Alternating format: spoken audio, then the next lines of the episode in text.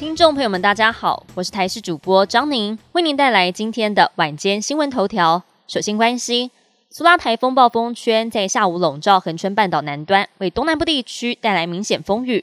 随着台风移动速度加快，气象局预估最快在今天深夜解除陆上台风警报。气象局表示。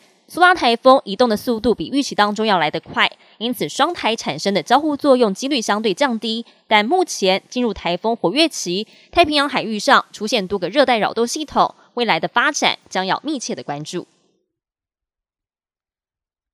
苏拉台风暴风圈笼罩恒春半岛东部和屏东，降雨明显，当地海边有可能掀起六公尺高的浪高。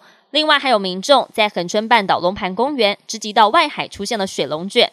不过，西部地区因为受到沉降作用影响，飙出了高温。桃园有农民为了防范虫害，顶着大太阳撒药，就怕心血泡汤。至于在基隆的八斗子，有渔民为了躲避台风，趁着早上天气比较稳定时，赶紧卸下渔获。驾照制度有了重大变革，由于酒驾等意外频传，交通部未来要针对严重违规驾驶人，强制要求只能领短期驾照。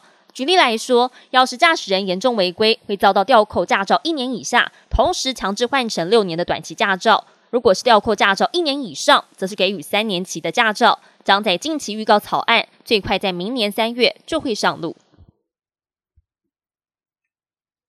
国际焦点要来关心到，俄罗斯国防部今天表示，乌克兰向俄国境内六个地区发动无人机攻击，包含首都莫斯科也遭殃。无人机击中俄国西部北斯戈夫州的一座机场，造成了四架运输机受损。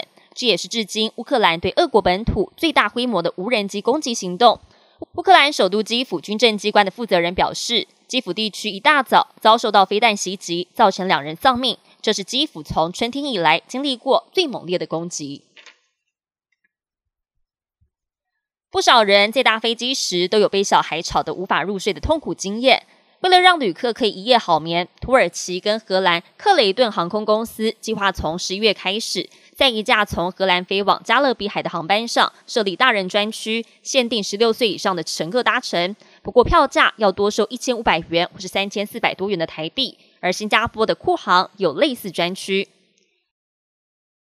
本节新闻由台视新闻制作，感谢您的收听。更多新闻内容，请持续锁定台视新闻与台视 YouTube 频道。